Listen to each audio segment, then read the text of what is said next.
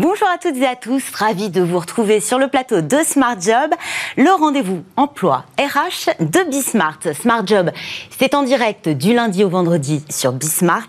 Expertise, analyse, débat et bien sûr vos rubriques habituelles. Bien dans son job, renverser la table, beaucoup en rêve, encore faut-il oser. Et si des modèles inspirants pouvaient nous y aider, c'est ce que nous allons voir avec mon invité dans quelques instants. Dans Smart et Réglo, focus aujourd'hui sur l'obligation de loyauté. Une obligation systématique qui concerne aussi bien l'employé que l'employeur. Nous ferons le point sur son étendue et sur ses contours avec une avocate. Dans notre cercle RH, nous nous intéresserons aujourd'hui au secteur de la restauration. Il a redémarré il y a quelques semaines maintenant, un redémarrage avec un nouvel obstacle. Et il est de taille, le secteur manque de bras. Cette pénurie de main-d'œuvre peut-elle freiner la reprise? Comment pallier, endiguer la pénurie? Comment renverser la tendance et rendre ces métiers plus attractifs? Réponse dans notre cercle Ce sera en seconde partie d'émission. Et puis avant de nous quitter, euh, fenêtre sur l'emploi avec une école qui prépare aux grandes écoles d'ingénieurs, une classe préparatoire qui conjugue excellence et distance avec une formation 100% digitale. Vous avez le programme Smart Job, c'est parti et on commence tout de suite avec Bien dans son job.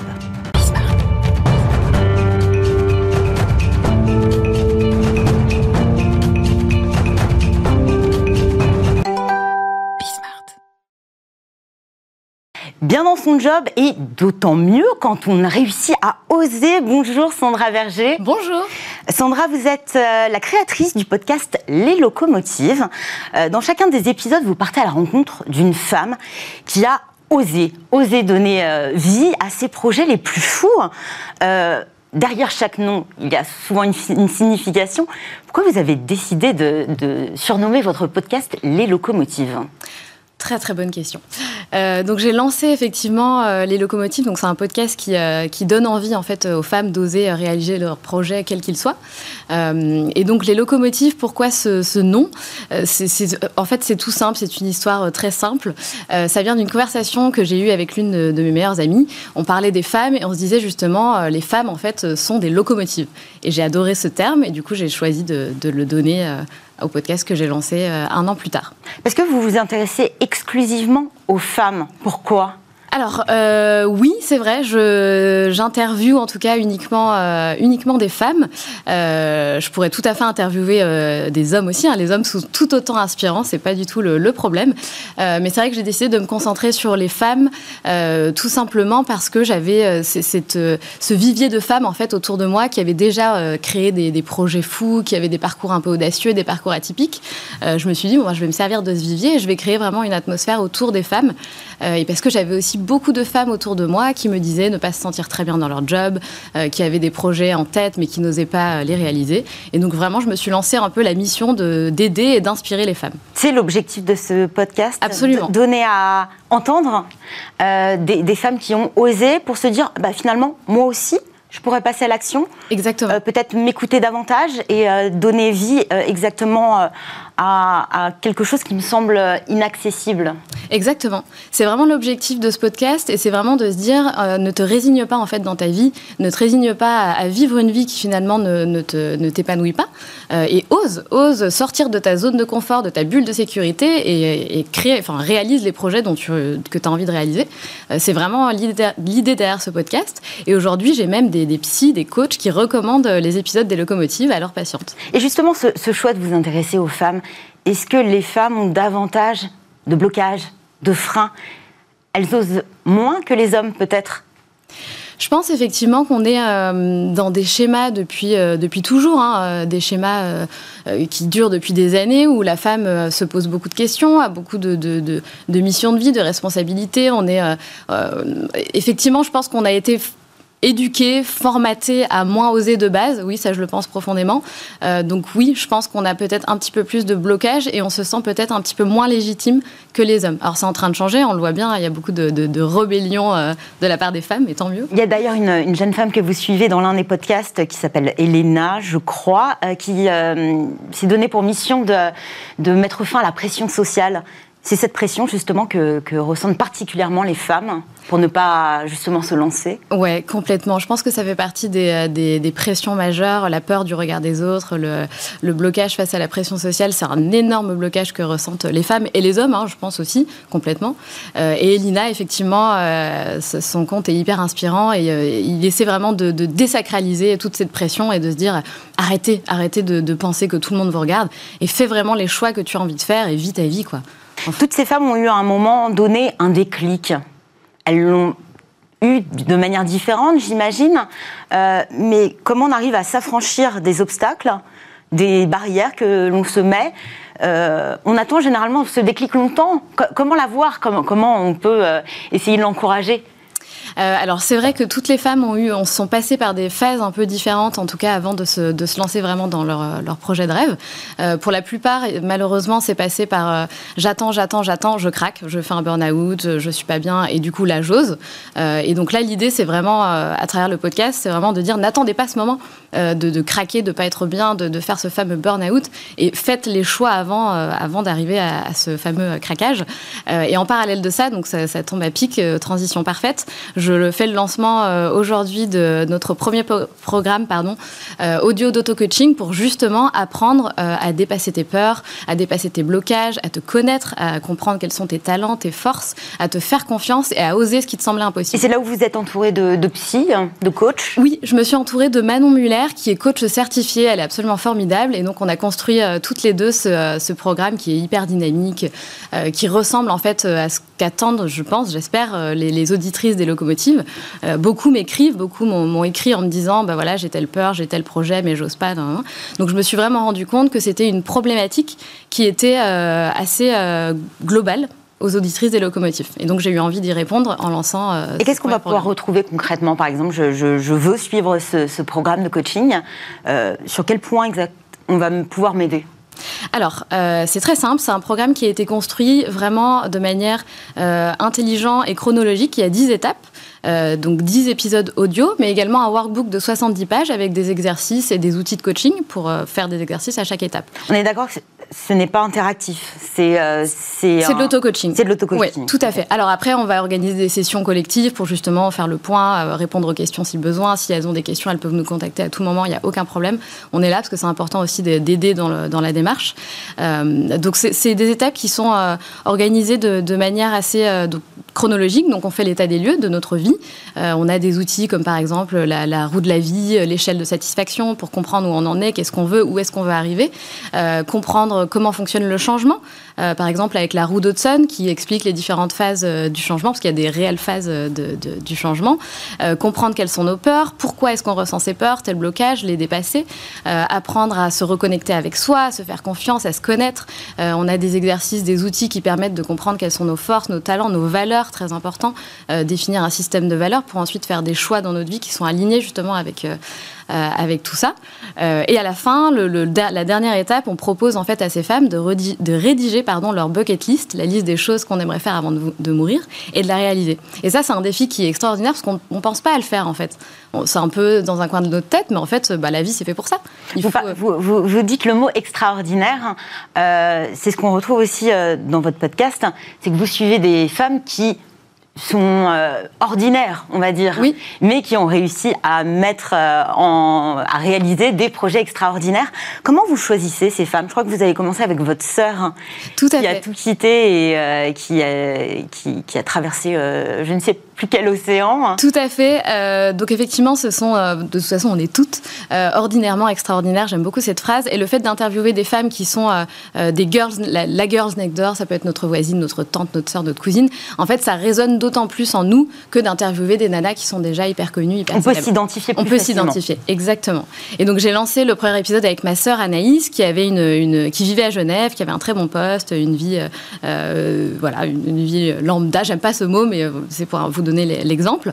Euh, et effectivement, Anaïs, elle avait un rêve, c'était investir euh, dans un pays, investir sur une terre étrangère et construire une maison, construire la maison de ses rêves. Et donc c'est ce qu'elle a fait. Elle a acheté un terrain aux Philippines sur une île qui s'appelle Chirgao et elle a construit une maison absolument magnifique. Elle en a même construit deux. et aujourd'hui, elle vit là-bas. Elle est mariée à un Philippin. Elle a des enfants avec lui. donc, c'est ce que j'explique. Quand vous sortez de, de, votre zone de confort, la magie opère. Et en fait, on peut plus s'arrêter d'explorer et de faire des choix alignés avec nos envies.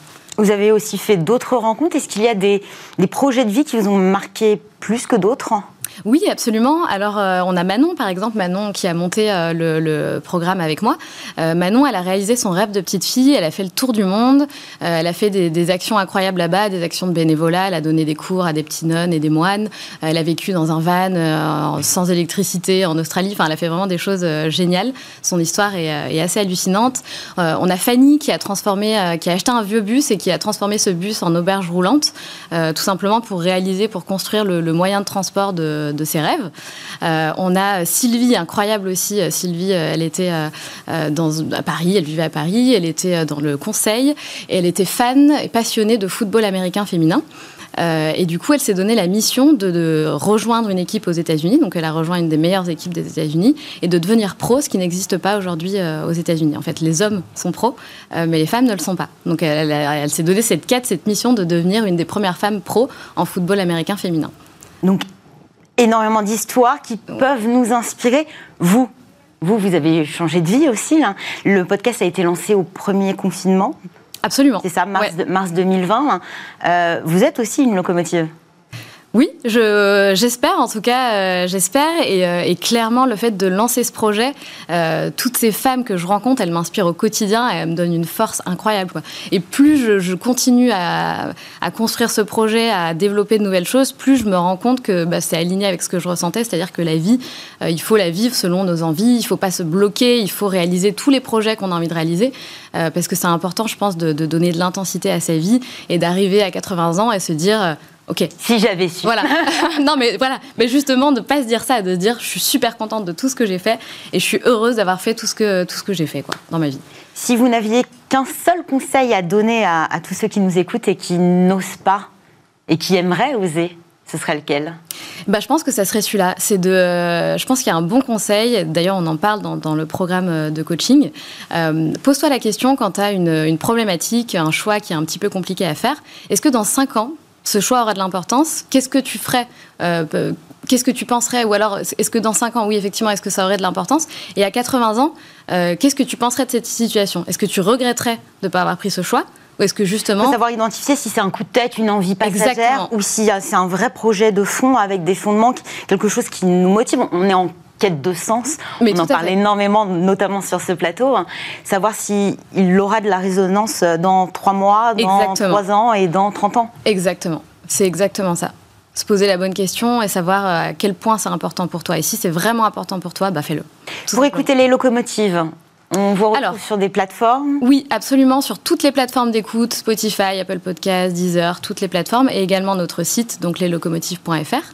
Euh, et les épisodes sont dispo partout et le programme est en vente sur le site Donc à partir. De, lancé aujourd'hui. Lancé aujourd'hui. C'est ça, exactement. Euh, une petite Et puis une communauté avec des conseils, euh, j'imagine. Tout à fait. Tout à fait, absolument. Un groupe privé qui s'appelle les Locomotive Crew, auquel on peut, on peut rejoindre ce groupe sans problème aussi pour s'entraider, discuter, échanger sur nos projets et autres. Merci beaucoup, Sandra Berger. Merci beaucoup. Fondatrice du podcast Les Locomotives. Il y a forcément une locomotive en vous. Maintenant, place au droit avec un focus sur l'obligation de loyauté. Une avocate sur notre plateau dans une poignée de secondes, c'est Smart et Riglo.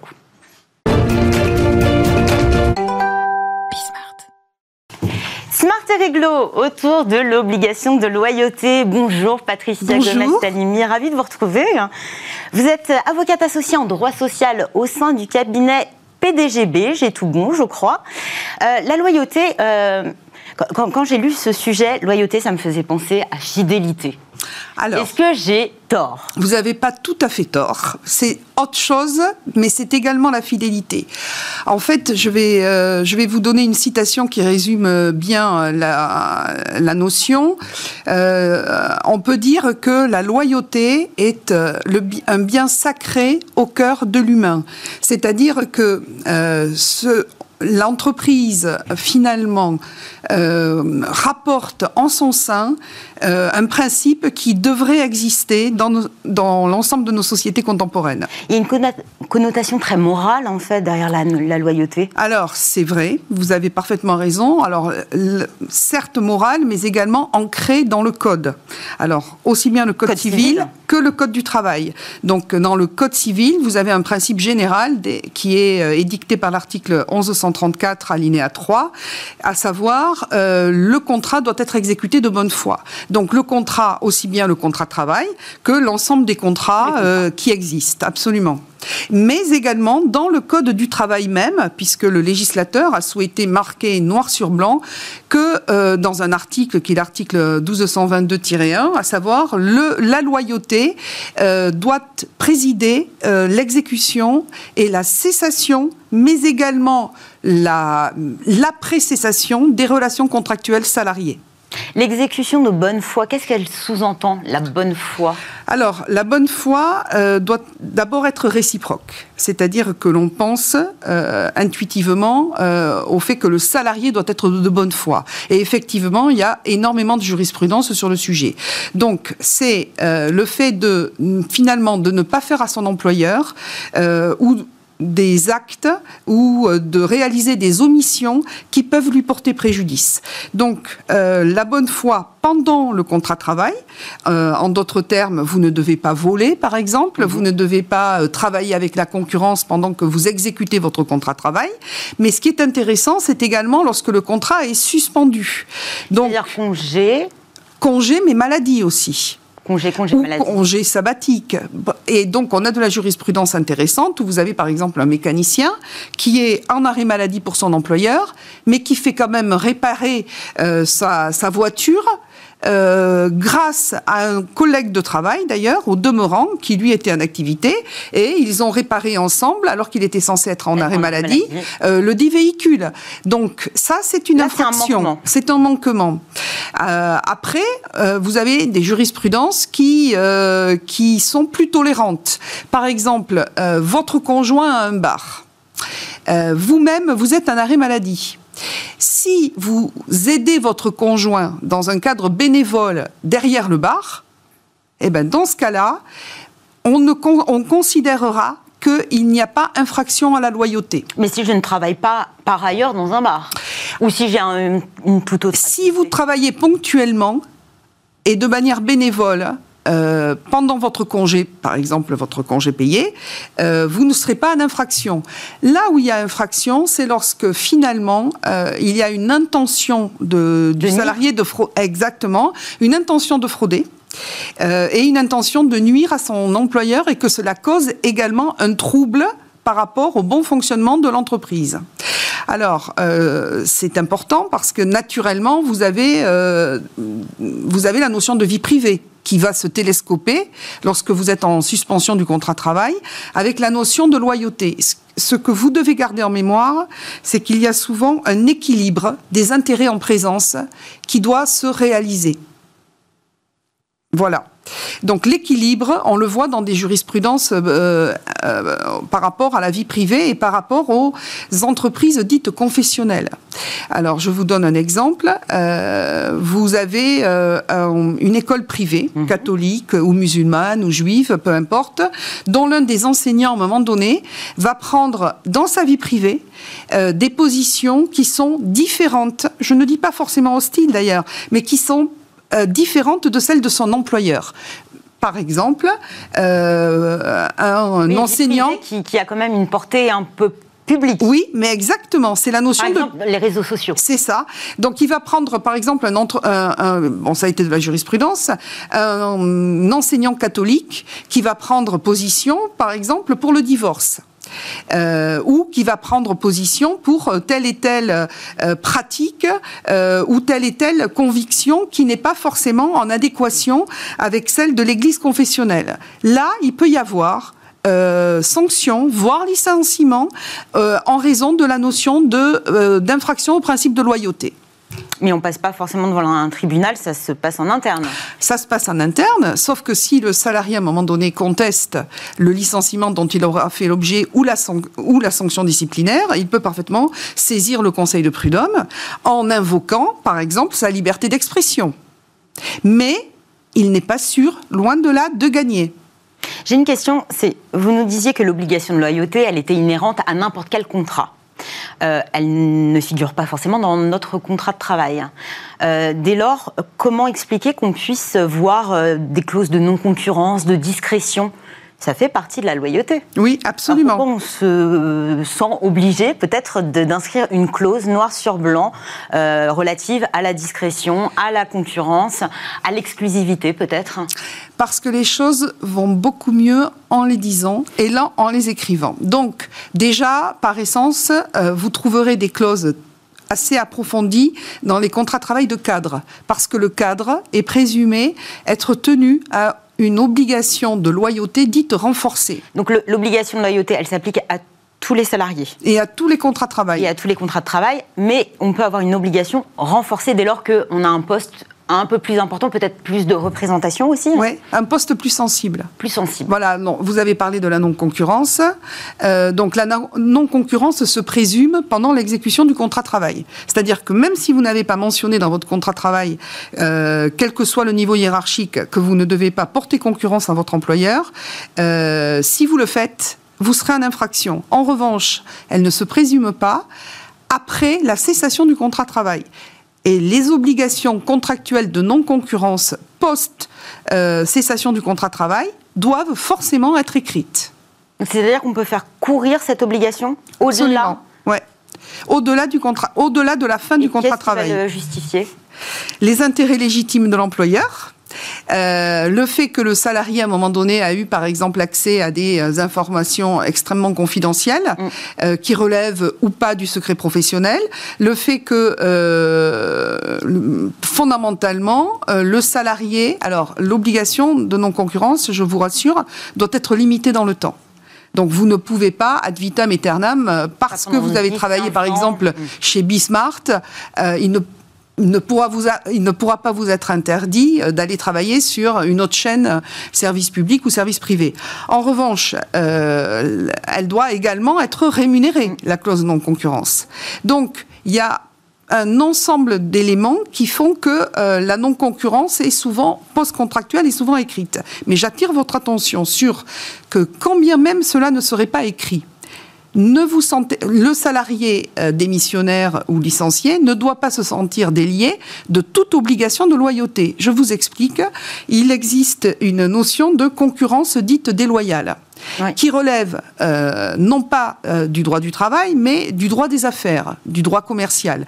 Donc, si euh, postérieurement à la fin de votre contrat de travail, alors même que vous n'avez pas de clause, vous appelez, vous faites de la retape auprès de vos anciens, enfin des clients de votre ancien employeur, vous proposez des, tarifs extrêmement bas en, en disant, ben, moi, je connais les grilles tarifaires, je vous fais 10-15% en moins là, vous pouvez effectivement être alpagué et euh, être euh, poursuivi sur ce fondement de loyauté.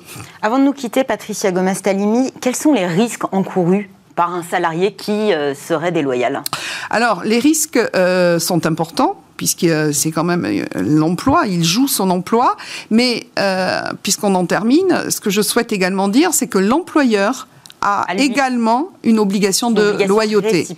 Et effectivement, c'est une obligation réciproque. Par exemple. Là, on va plus être euh, euh, enfin, sur des sujets de, vie privée, j'imagine, de surveillance peut-être? Alors, vous avez, vous avez parfaitement raison, parce que effectivement, sur, euh, lorsqu'il y met en place des procédés de surveillance dans l'entreprise, au nom de son obligation de loyauté, il, est soumis à un certain nombre de formalités.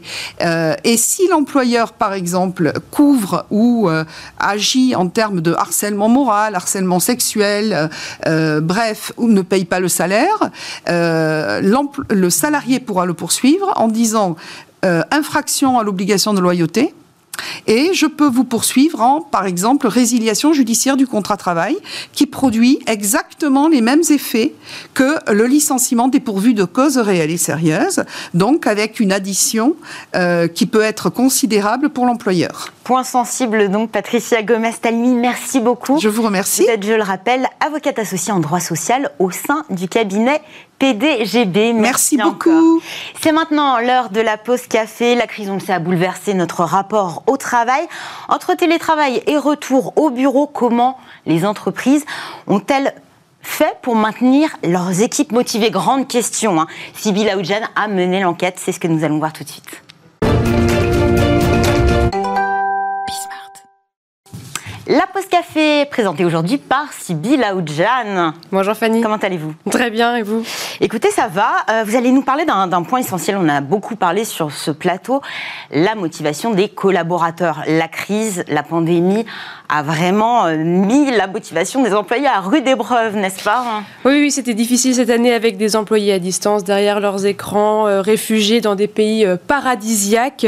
Alors c'est difficile de maintenir une connexion avec les membres de son entreprise quand on est à sa tête, et surtout quand cela dure plus d'un an. Encore plus difficile de maintenir l'engagement des employés, impossible de capter certaines difficultés des équipes, de remarquer certains problèmes ou au contraire les envies d'évolution.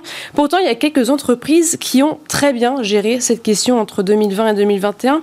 C'est le classement euh, Happy Index at Work 2021 proposé par euh, Choose My Company qui met en avant les meilleures entreprises aux équipes les plus engagées. Alors parmi les entreprises à plus de 1000 collaborateurs se trouvent sur le podium Efficity, Alan Alman Associate et Cellside Insurance. Donc première place pour Efficity. Euh, quel a été son secret finalement?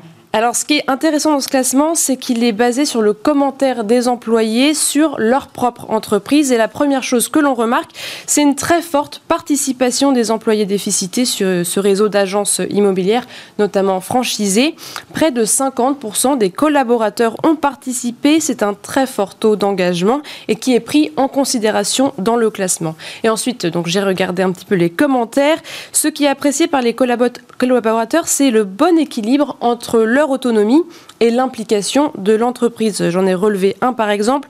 Il dit le fait d'être entouré malgré le fait d'être indépendant, un vrai soutien de l'équipe au sens large du terme. Donc euh, peut-être un peu difficile de trouver l'équilibre, mais Efficity l'a trouvé. Et clairement, la responsabilité des employés joue un rôle fort dans leur engagement. Et puis évidemment, les perspectives de carrière, plusieurs soulignent des possibilités d'évolution, une manière efficace de pousser les employés à rester motivés, en télétravail à l'autre bout de la planète. Et c'est important, on aurait aimé télétravailler à l'autre bout du monde. Euh, sur, sur quel échantillon euh, s'est basée cette étude Alors les classements euh, Happy Index at Work prennent en compte les avis de quand même 160 000 répondants sur un panel de plus de 10 000 entreprises. la note est la moyenne de plusieurs taux. Les interrogés doivent d'abord répondre à 18 questions sur l'entreprise, puis un taux de recommandation a été formulé et comme je disais, un taux de participation a été intégré. En tout, 314 entreprises ont été labellisées en 2021 selon leur taille. Et puis l'étude a été menée entre octobre 2020 et juin 2021. Euh, quelles, euh, quelles, sont les qualités qui ont été les plus recherchées finalement auprès des entreprises Alors en règle plus générale, les qualités d'une entreprise qui poussent les collaborateurs à s'investir sont l'écoute, la souplesse et la reconnaissance individuelle accordée aux collaborateurs. Et puis plus spécifique euh, à cette année, le fait que le télétravail perdure et aussi une forte motivation pour le travailleur. Et finalement, en cette sortie de crise, l'engagement est plutôt là. L'étude montre que 70% des salariés se disent heureux au travail en cette fin de saison. C'est 4 points de plus que l'année précédente dans son ensemble. La crise a peut-être eu un effet fédérateur ou permis de remettre en question certains aspects de l'entreprise et qui a permis aux employés de s'engager d'autant plus.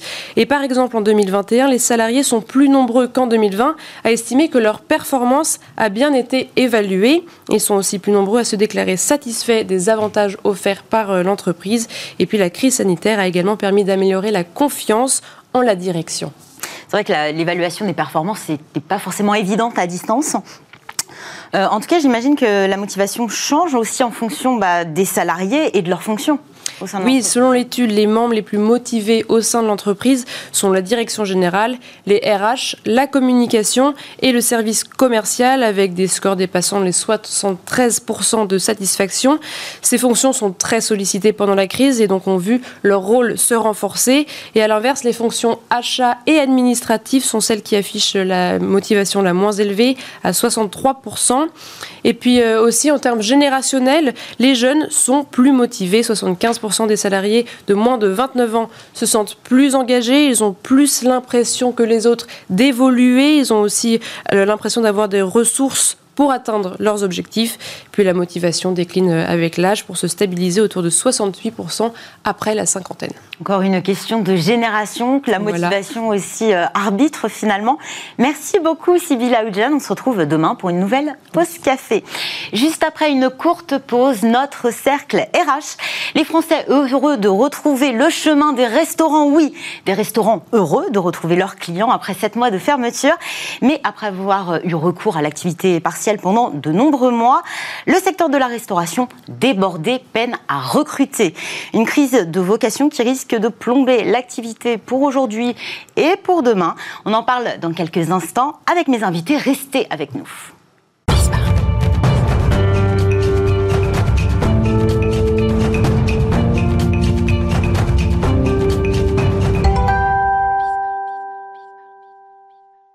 Retour sur le plateau de Smart Job pour notre cercle RH, un cercle consacré aujourd'hui au secteur de la restauration. Après des mois de fermeture, il retrouve peu à peu ses clients depuis hier fin des jauges, euh, fin des tables aussi limitées à 6 personnes, un retour presque à la normale, sauf que le personnel manque à l'appel. Pour parler de cette pénurie de main-d'œuvre euh, à laquelle sont confrontés de nombreux restaurateurs, je reçois Thierry Grégoire. Bonjour Thierry. Vous êtes président euh, de l'Union des métiers et des industries de l'hôtellerie, mais chez les saisonniers, c'est bien ça. Hein. C'est la première organisation professionnelle du secteur. Je reçois également Florent Malbranche. Bonjour Florent. Bonjour. Vous êtes cofondateur et PDG de Brigade. Euh, Brigade, c'est le spécialiste de la mise en relation en fait entre les indépendants et euh, bah, les employeurs euh, dans le secteur de l'hôtellerie-restauration. Et vous avez récemment euh, ouvert une nouvelle spécialité autour de la santé. Exactement. Adaptée totalement au contexte sanitaire actuel. C'est une, une, bonne opportunité pour nous. je reçois également enfin Laurent Villa. Bonjour Laurent. Salut, bonjour. vous êtes président du groupe RX Clave. Tout à fait. Nouveau nom depuis peu d'ailleurs. Oui, oui, on change, on s'adapte au marché. Le marché euh, est en pleine performance en ce moment, on est très content, mais on est obligé d'être mobile sur le plan stratégique. Vous allez nous en parler, c'est très connoté digitalisation. Avec plaisir. Euh, vous avez 15 euh, restaurants, c'est ça? 10 ouverts actuellement C'est ça, 5 en cours d'ouverture, 3 usines alimentaires, une dizaine d'hôtels et un gros plateau digital.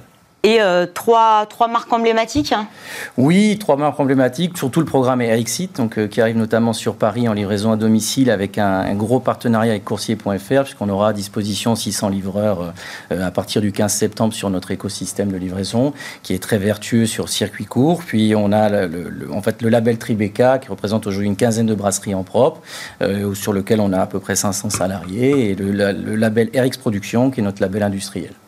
Je vais commencer avec vous, euh, Thierry Grégoire. Euh, dans quel état d'esprit sont aujourd'hui les restaurateurs?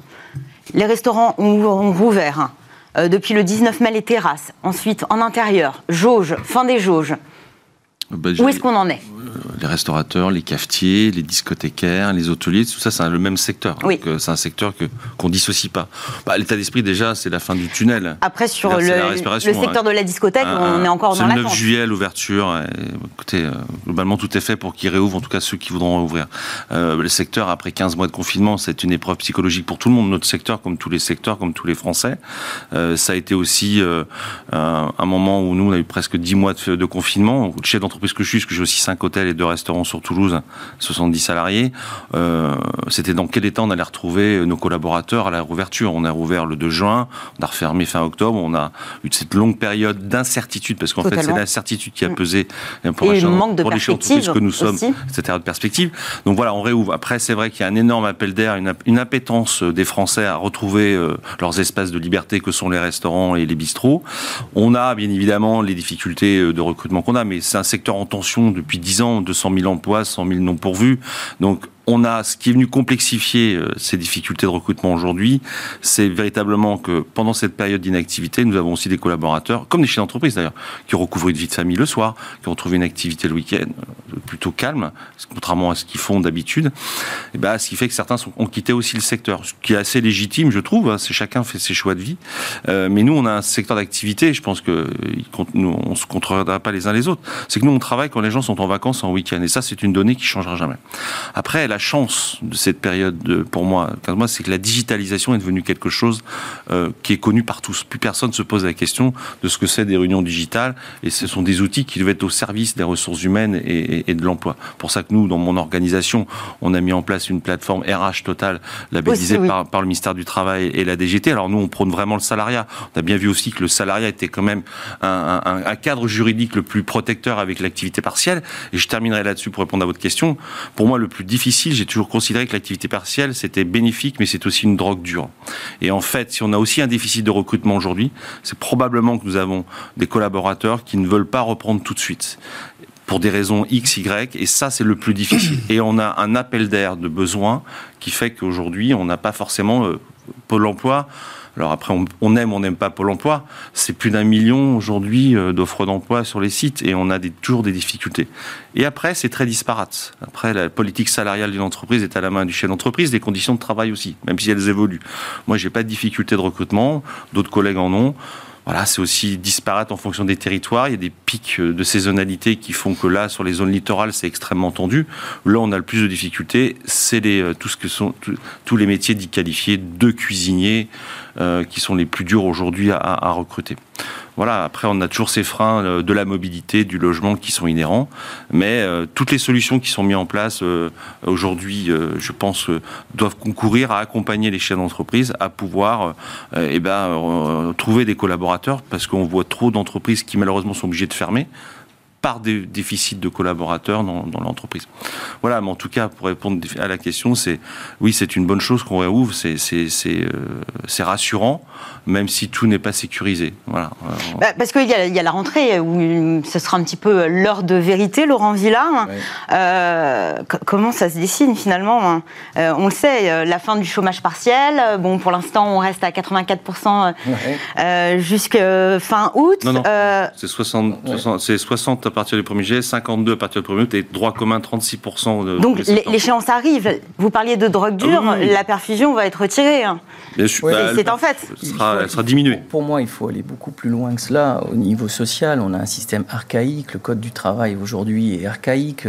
Les contrats de travail sont archaïques. Il faut profiter de cette réforme et de la digitalisation, notamment grâce au Covid, parce que le Covid peut être un vrai accélérateur si on est intelligent et performant. Moi, pour moi, nos employés sont sous-payés. Quand vous avez un, collaborateur à 1200 euros net par mois qui fait beaucoup d'heures, c'est quand même euh, dans le métier de la restauration ou dans l'industrie dans lequel je suis ou pour même la promotion et la construction, euh, les, gens sont sous-payés, les jeunes sont sous-payés. Mais nous, en tant qu'entrepreneurs, j'ai 400 recrutements à faire pour le prochain semestre. 400 personnes à recruter. Effectivement, je ne les trouve pas. Mais je ne les trouve pas parce que au fond, les gens n'ont plus envie de travailler parce qu'ils ont été d'accord, aidés et, ponctionnés, aidés par des subventions, chômage technique, etc. Mais il faut revaloriser le salaire des jeunes. Et pour revaloriser le salaire des jeunes, il faut aider les entreprises à avoir moins de charges. Il faut faire du forfait sur l'URSSAF. Il faut pouvoir aujourd'hui déplafonner euh, les primes, donner des incentives. Il faut libérer le travail par la valorisation, la méritocratie. Il y a beaucoup, beaucoup, beaucoup de choses à faire. Et aujourd'hui, c'est pas suffisant. On doit gouverner dans le On doit vraiment travailler pour aider les jeunes. Moi, j'ai sept enfants. Je peux vous dire que c'est très difficile d'aller trouver de, l'emploi. Quand vous gagnez 1200 euros par mois et qui regardent à la télé euh, des, jeunes euh, qui, font, euh, qui font de, la télé-réalité et qui gagnent 30 000 euros parce qu'ils font des tweets, c'est juste pas la réalité du travail. Et c'est ça qu'il faut changer. Donc, Aujourd'hui, moi, j'essaye d'aller plus en profondeur. Nous, dans une entreprise familiale, on sera au-delà de 1000 salariés euh, l'année prochaine. On essaye de créer un ADN, une culture, de bien payer nos gens. Mais je pense qu'au-delà de la subvention, il faut réformer le code du travail, il faut réformer les charges sociales, réformer les taxes, mais non pas pour que l'entreprise gagne plus. L'entreprise gagnera plus si les employés gagnent plus. Si les employés gagnent plus, ils consommeront plus. Comprenez? Donc, il faut aujourd'hui arrêter la polémique, euh, arrêter la cistana, aller sur la méritocratie euh, et pouvoir dire, ben, toi, tu as été performant, je te donne une prime, c'est normal. Et si tu as été performant, tu as construit l'entreprise, tu as le droit au bénéfice. C'est la stratégie qu'adoptent de nombreux pays. Certains bien sûr, valorisent une prime à l'embauche pour justement attirer de nouveaux talents. Sauf que vous le disiez, Thierry Grégoire, c'est que la pénurie, elle n'existe pas depuis hier. Hein. Non, c'est en Depuis de nombreuses années. Et quand euh, Elisabeth Borne, la ministre du Travail, appelle à s'interroger sur l'attractivité des, métiers, ce n'est pas nouveau non plus. Vous avez ce sentiment-là aussi, euh, Florent Malbranche Il y a quelque chose, peut-être un modèle euh, à réinventer? Bah, euh, déjà, ça me fait très plaisir d'entendre ce que je viens d'entendre. Parce que Brigade, c'est une entreprise à mission. Et la mission de Brigade, c'est de valoriser le travail et le rendre accessible à un maximum de personnes.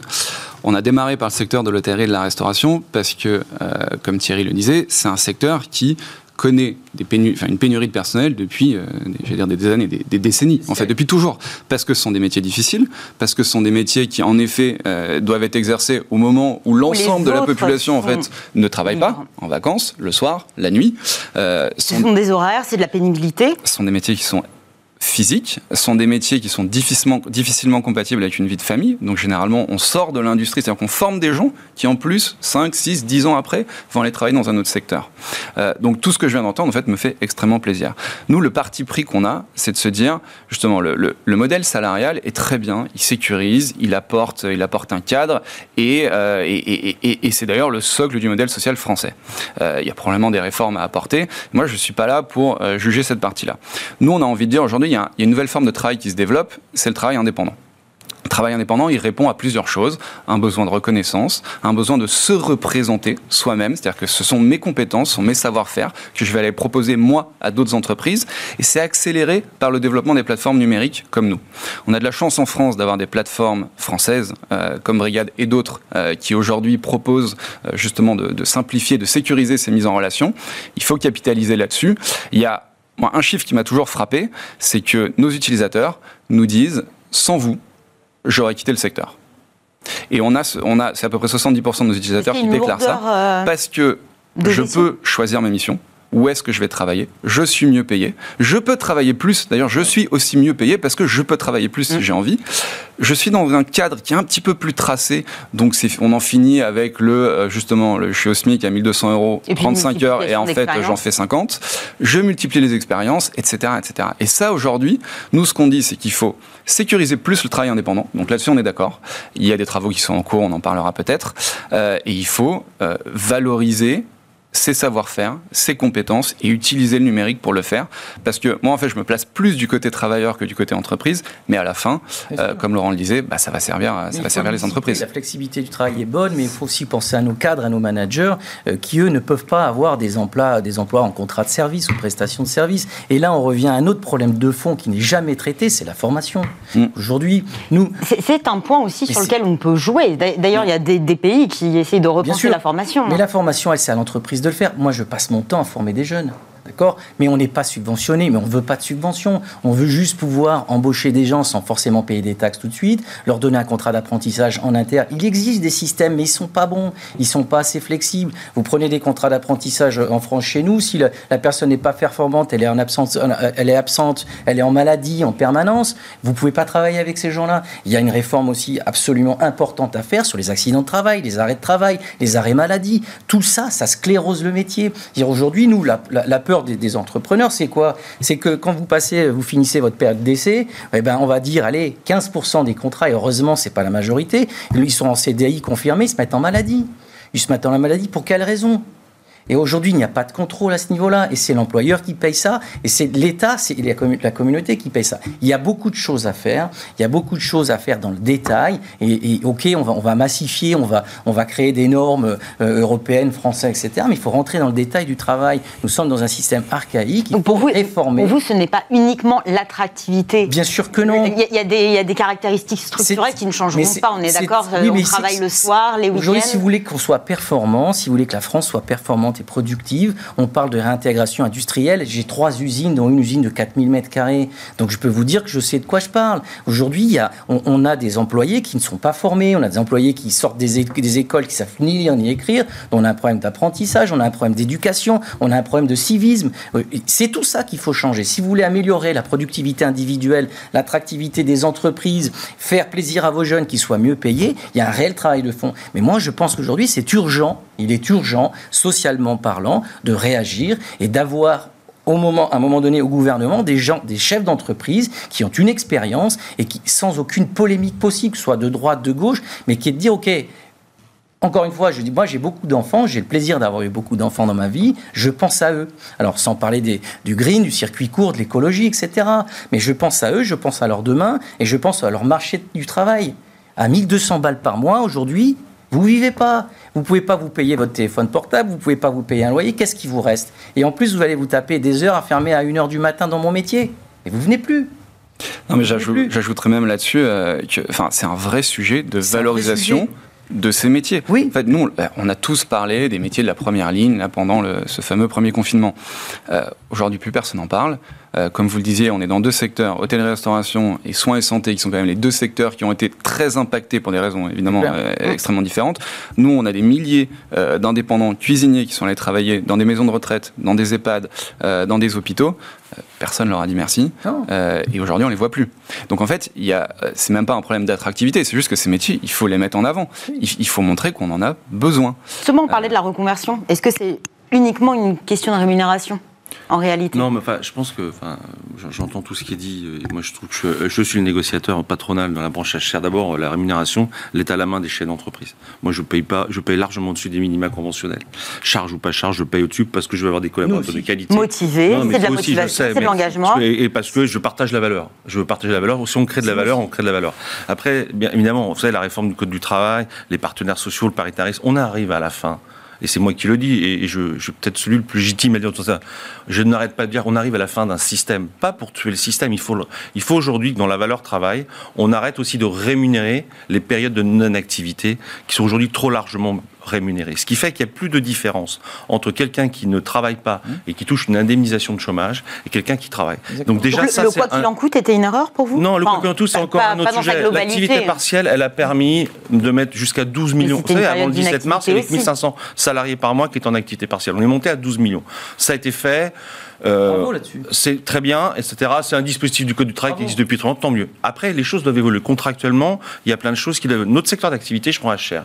Et nous, on avait fait cette étude à plusieurs reprises, notamment avec l'Institut Montaigne. 50% des salariés de notre secteur sont des gens qui ne font que traverser le secteur et qui ont moins de 30 ans. C'est la fameuse génération Z dont tu disais C'est pas forcément une vocation Pas forcément une vocation, parce que souvent, ce sont des étudiants qui viennent, notamment les, les saisonniers, etc. Ces jeunes-là, aujourd'hui, quand tu les interroges, ils te disent, euh, et moi je pense c'est le CDI aujourd'hui euh, qu'il faut. Ils veulent pas forcément un CDI. Ils veulent choisir leur rythme de travail. Ils veulent partir en week-end avec leurs leur, copains, leurs copines. Et, donc ils veulent, ils attendent du CDI. Il y a deux choses qu'ils attendent. Un, c'est le seul contrat de travail aujourd'hui qui permet d'avoir un logement et d'avoir des prêts bancaires, c'est le CDI. C'est aujourd'hui de, de, cette négociation, elle doit être portée là. Le coût du travail, bah, bien évidemment qu'il faut l'abaisser. Alors il est déjà à zéro sur les, premiers salaires, mais c'est là où il faut remettre tous les dispositifs à plat. la partie d'assurance chômage, la seule chose que le gouvernement et ceux d'avant amènent dans les secteurs d'activité qui utilisent, et c'est inhérent à notre activité, nous on n'a pas une activité linéaire, on ne commence pas à 9h, on finit pas à 17h, on a des pics d'activité, donc on a besoin aussi de ces multiplicités de, contrats courts. Qu'est-ce qu'on en fait pour, pour le moins les utiliser? Eh bien on les taxe. C'est-à-dire qu'on est encore dans une société qui est archaïque, qui savez un peu comme à l'époque, 80% des Français doivent avoir le bac. Et eh ben c'est 80% des Français d'avoir la norme, c'est le CDI. Non, la norme, c'est pas le CDI parce bah, que, parce que, la sécurité de Borne hein, sur la, la plus personne ne fera le même, aura le même contrat dans la même entreprise pendant toute sa carrière. Aujourd'hui, la digitalisation, ce n'est pas un ennemi. Il faut que l'homme et la femme restent au milieu des systèmes, mais il faut mieux réorganiser les systèmes. Et aujourd'hui, de l'argent dans ce pays, il y en a. Il faut juste qu'il soit bien utilisé et qu'on redonne du sens à la valeur travail, qu'on redonne du sens à la au partage de valeur. Je suis pas très populaire quand je dis ça, en entreprise. Quand je dis qu'il faut bah, partager la valeur. Mais les nouvelles générations, je pense... vous, faites ressortir ce problème de génération que beaucoup partagent sur ce Oui, mais vous savez, la génération Z, et là, moi je dois être la Y, je crois, avec j'ai 52 ans, donc je dois être dans la Y. Euh, moi, mais j'ai été salarié avant, avant d'être chez l'entreprise. J'ai toujours dit, le jour où je serai chez l'entreprise, je ne ferai pas les, ce que j'ai subi quand j'étais salarié. Donc je fais le contraire. J'essaye de, de créer du collectif. C'est du collectif dont on a besoin. Et partager la valeur, c'est pas dire, tu travailles, moi je prends tout pour moi, etc. Non, on est en train de réfléchir aussi comment on peut réintroduire la part de variable dans le service, cette notion de service. Mais tout ça, c'est aujourd'hui vous avez en face de vous des volontaristes dans la politique, mais on a quand même on est un pays et on a bien vu, et j'en terminerai là-dessus, c'est juste pour que vous ayez bien ça en tête, l'échec de, de cette période pandémique a montré que l'hypercentralisation l'hyperadministration de ce pays, c'est notre pire ennemi, notre pire cancer. c'est l'hyperadministration centralisée qui aujourd'hui détient le pouvoir dans ce pays, et c'est eux qui créent les normes successives et l'empilement du millefeuille.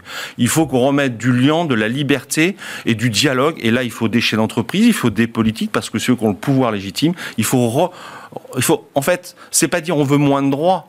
On a quelque chose, tu parles de santé, la protection sociale. Nous, on a vu dans notre, dans notre périmètre, en UHR des salariés qui ont énormément consommé, notamment de lunettes, de frais de santé, qui et qui se sont rappropriés notamment par la digitalisation ces, dispositifs-là. Et donc ça veut dire quoi? Ça veut dire qu'à un moment donné, la digitalisation, c'est quelque chose qui crée, où là, il faudra peut-être faire attention, c'est l'individualisation. Je pense que moi, c'est ça le, le, risque que je vois, c'est l'hyper-individualisation. Mais ceci dit, on arrive à une croisée des chemins. Et si on ne fait pas ça, on va, on va devenir un vieux pays. Oui, mais l'entreprise, c'est un collectif. C'est un collectif, c'est ce que je disais avant. On parle d'engagement collaborateur, si on parle d'individualisation, ça risque voilà. L'entreprise, c'est une famille. C'est le partage de valeur. Le partage de la richesse, il doit exister. Je Sinon, ça ne marche pas. C'est un faux problème de dire il y a des patrons qui sont riches et ça ne marche pas. Moi, je suis, je suis tout seul dans ma boîte, ma boîte, elle s'éteint.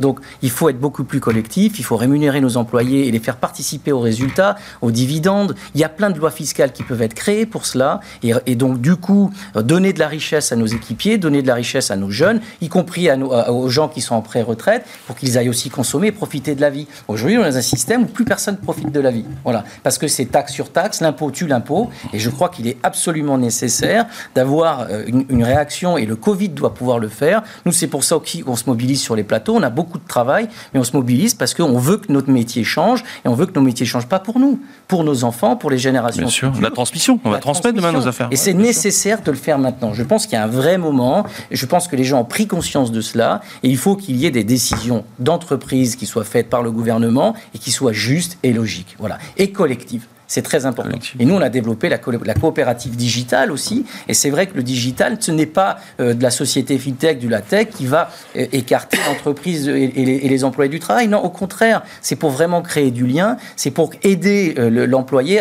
dans son entreprise, pour le favoriser sur son temps de travail, pour fluidifier l'activité, créer des, des contrats opt-in, etc., etc.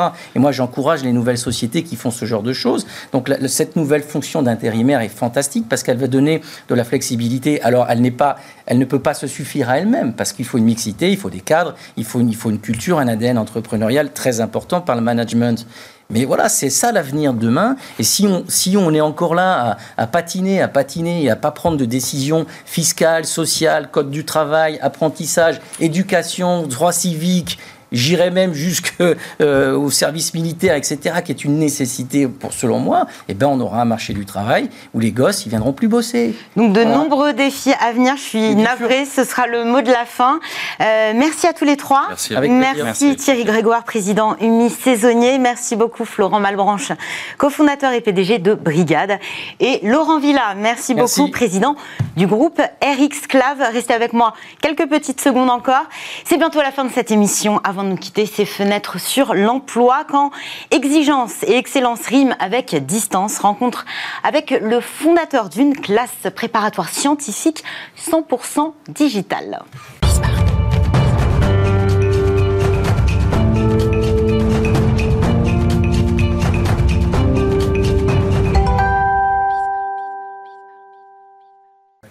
Fenêtre sur l'emploi, nous allons travailler dur aujourd'hui, j'ai l'impression. Eric Je, bonjour. Bonjour Vous êtes polytechnicien, vous êtes fondateur de l'IFESD. L'IFESD. L'IFESD. C'est l'Institut français d'études supérieures digitalisé. On parlait justement du digital dans notre plateau sur la restauration. Comment est né euh, euh, cet institut?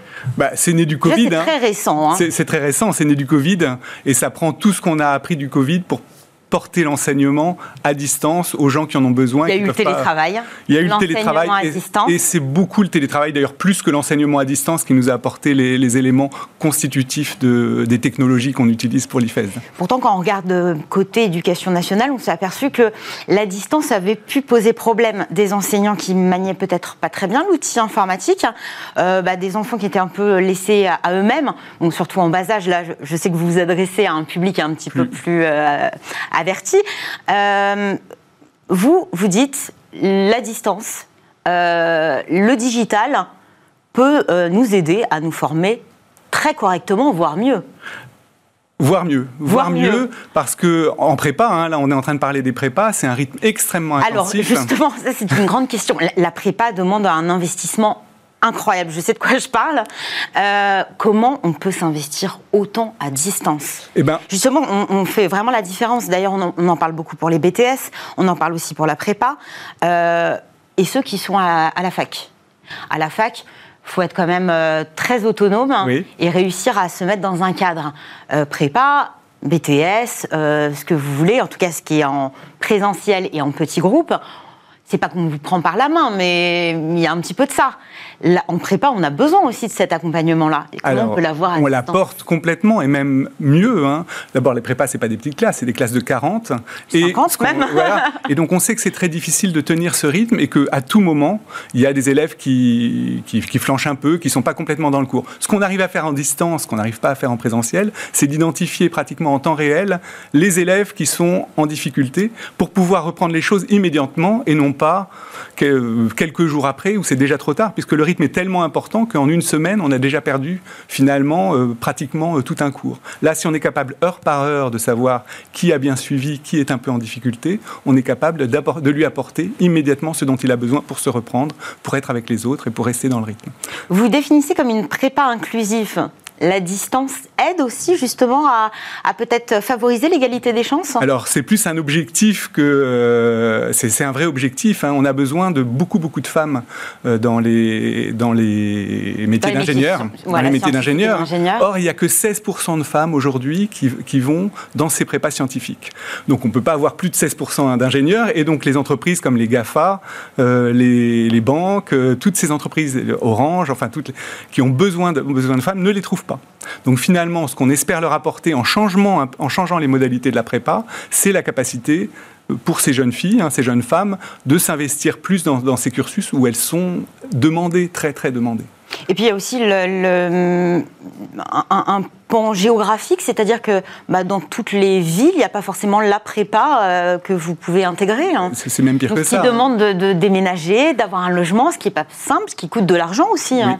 Donc que la après- distance, vous pouvez rester. euh, euh, On est chez soi, êtes. on est dans son univers familial, on peut continuer à faire son sport. En fait, la prépa à distance, ça permet de continuer une vie au lieu d'être complètement euh, dans, le, dans cet univers de prépa qui beaucoup de gens trouvent difficile. Donc ça permet d'a- d'avoir une meilleure gestion finalement et de sa vie et de sa prépa et de pouvoir s'investir complètement quand, on, quand il le faut dans les études, mais en même temps de continuer à faire du sport ou d'avoir une activité et d'être dans le, dans le soutien de sa famille. Très rapidement, parce que le, le temps passe malheureusement euh, très trop vite. Euh, vous ouvrez une filière nouvelle à la rentrée, là, octobre, je crois. hein. La filière ingénieur MP2I, en quoi ça consiste Alors, c'est pas C'est nous qui l'ouvrons, hein, c'est l'éducation nationale vous qui l'ouvre. Mais on l'intègre, c'est celle qui, enfin, on intègre euh, l'informatique à égalité avec la physique en fait en prépa. C'est indispensable. hein. Tous les métiers aujourd'hui euh, d'ingénieurs sont des métiers où l'informatique est prépondérante. Donc il était indispensable, et ça va devenir la prépa la plus importante hein, dans les prochaines années, parce que l'informatique devient tellement importante dans nos vies, même si on, regardez ici, hein, on est entouré d'informatique, que les ingénieurs ne peuvent pas se passer, se passer d'informatique, il faut qu'ils l'apprennent dès la prépa. Enfin, ça arrive en prépa. Donc et donc c'est, ce Et qu'on c'est ouvre une bonne nouvelle. Et c'est une très bonne Eh bien, nouvelle. vous, reviendrez sur ce plateau nous en parler, voir Très comment volontiers. ces premiers mois se passent. Éric Jeu, fondateur de l'Institut français d'études supérieures digitalisées. Merci, Merci à vous d'être venu sur notre Merci, plateau. C'est la fin de cette émission. Merci à toute l'équipe qui m'a accompagnée aujourd'hui. Merci à tous nos invités. Merci à vous de nous avoir suivis. Je vous rappelle que vous pouvez nous retrouver sur les réseaux sociaux. N'hésitez pas à liker, partager, commenter. J'aurai le plaisir de vous retrouver dès demain. Je vous souhaite une excellente journée sur Bismart.